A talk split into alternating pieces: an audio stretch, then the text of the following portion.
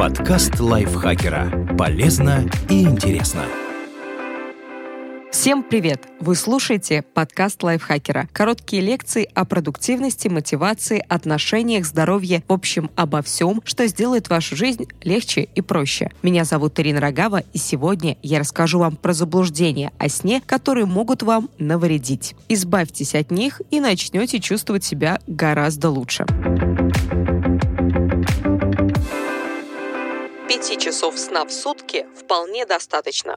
В интернете пользуются популярностью рассказы об успешных людях, которые стали великими, потому что мало спали. Например, Леонардо да Винчи, Наполеон, Дали. Но так могут только отдельные уникумы. Большинству же людей необходимо спать 7-9 часов. Конкретная цифра зависит от возраста и личных предпочтений. Если вы будете спать меньше, то не станете вторым Наполеоном, а скорее заработаете гипертонию, увеличите риск сердечного приступа, депрессии, диабета и ожирения, а также нанесете серьезный вред своим когнитивным функциям.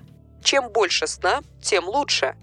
Это уже другая крайность. Согласно исследованиям, постоянный недосып даже после 8-9 часов сна является признаком сердечно-сосудистых заболеваний. Кроме того, ученые установили, что у любителей поспать риск преждевременной смерти был на 30% выше, чем у тех, кто спал достаточно, но не больше 9 часов. Так что это так же вредно, как недосыпать. Счастливые пары спят вместе. На многих так называемых женских форумах можно найти статьи, утверждающие нечто вроде «если он не обнимает себя, когда спит, значит не любит». Однако на практике пары, которые спят на разных кроватях, оказываются крепче, просто потому, что лучше высыпаются. А нехватка сна делает людей раздражительными и провоцирует конфликты. В общем, в том, чтобы забрать свое одеяло и уйти на диван, нет ничего постыдного. Выпить спиртного, чтобы заснуть – отличная идея. На самом деле нет. Алкоголь и правда может вас отключить, но он ухудшает качество сна. Вдобавок, у людей, которые выпивают, чтобы заснуть, сбиваются циркадные ритмы. Они начинают ложиться и вставать все позднее. И это не говоря о риске апноэ, остановки дыхательных движений во сне, который алкоголь увеличивает. Так что если не можете уснуть, лучше выпейте горячего молока, но ничего крепче. На выходных можно отоспаться.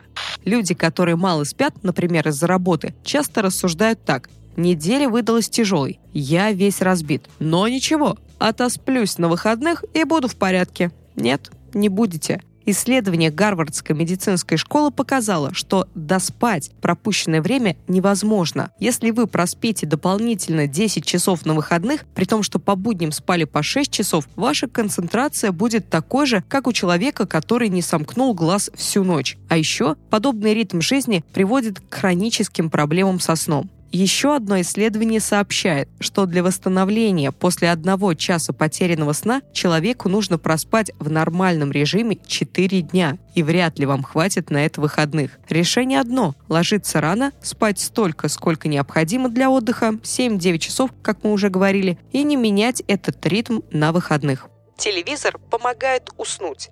Многие из нас любят засыпать за просмотром любимого вечернего шоу. Негромкий фоновый звук хорошо расслабляет, да и функция автоматического отключения для этого в современных гаджетах предусмотрена. Но исследования показывают, что люди, засыпающие под телевизор, ложатся позже, больше утомляются и хуже спят. А еще у них сбиваются циркадные ритмы. Свет от экрана не дает полноценно заснуть. Для здорового сна нужна полная темнота, так что в итоге включенный телевизор приносит больше вреда, чем пользы. Поэтому, если терпеть не можете засыпать в тишине, не включайте телевизор. Лучше запустите на смартфоне запись с белым шумом или еле слышными разговорами. Поспать днем полезно для здоровья.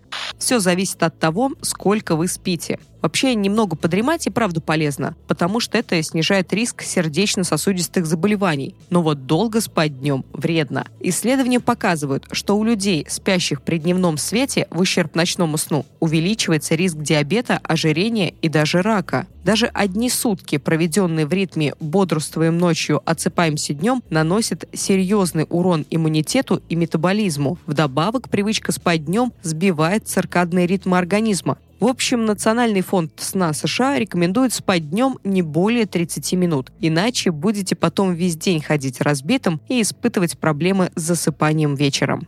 Недосыпающие люди худеют.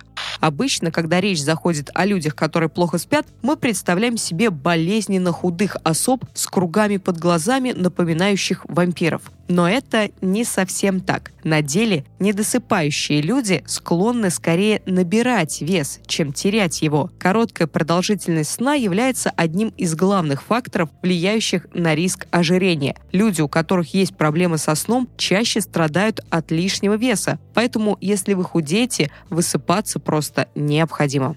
Храп раздражает, но он безвреден. Храп не только мешает окружающим, но и может свидетельствовать о проблемах со здоровьем, например, об апное. Мозг получает меньше кислорода и будет тело, чтобы оно не задохнулось. Из-за этого человек не высыпается, чувствует постоянную усталость, и у него возрастает риск сердечно-сосудистых заболеваний, повышается давление и возникают проблемы с концентрацией. Так что если ваши близкие жалуются на постоянный храп, не относитесь к этому с пренебрежением и сходите к врачу. Кнопку «Отложить» на будильниках придумали умные люди. Забудьте про эту кнопку. Спать всего 5 минуточек после сигнала будильника довольно вредно. Фрагментация сна плохо сказывается на самочувствии, увеличивает дневную сонливость, снижает работоспособность и заставляет вас чувствовать себя подавленным. Да, для того, чтобы встать сразу, понадобится немалая сила воли, но это необходимо.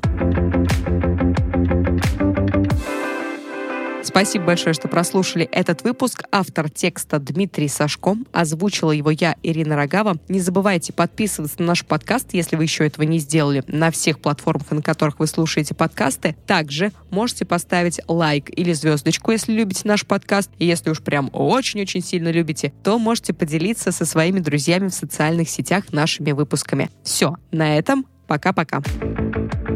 Подкаст лайфхакера. Полезно и интересно.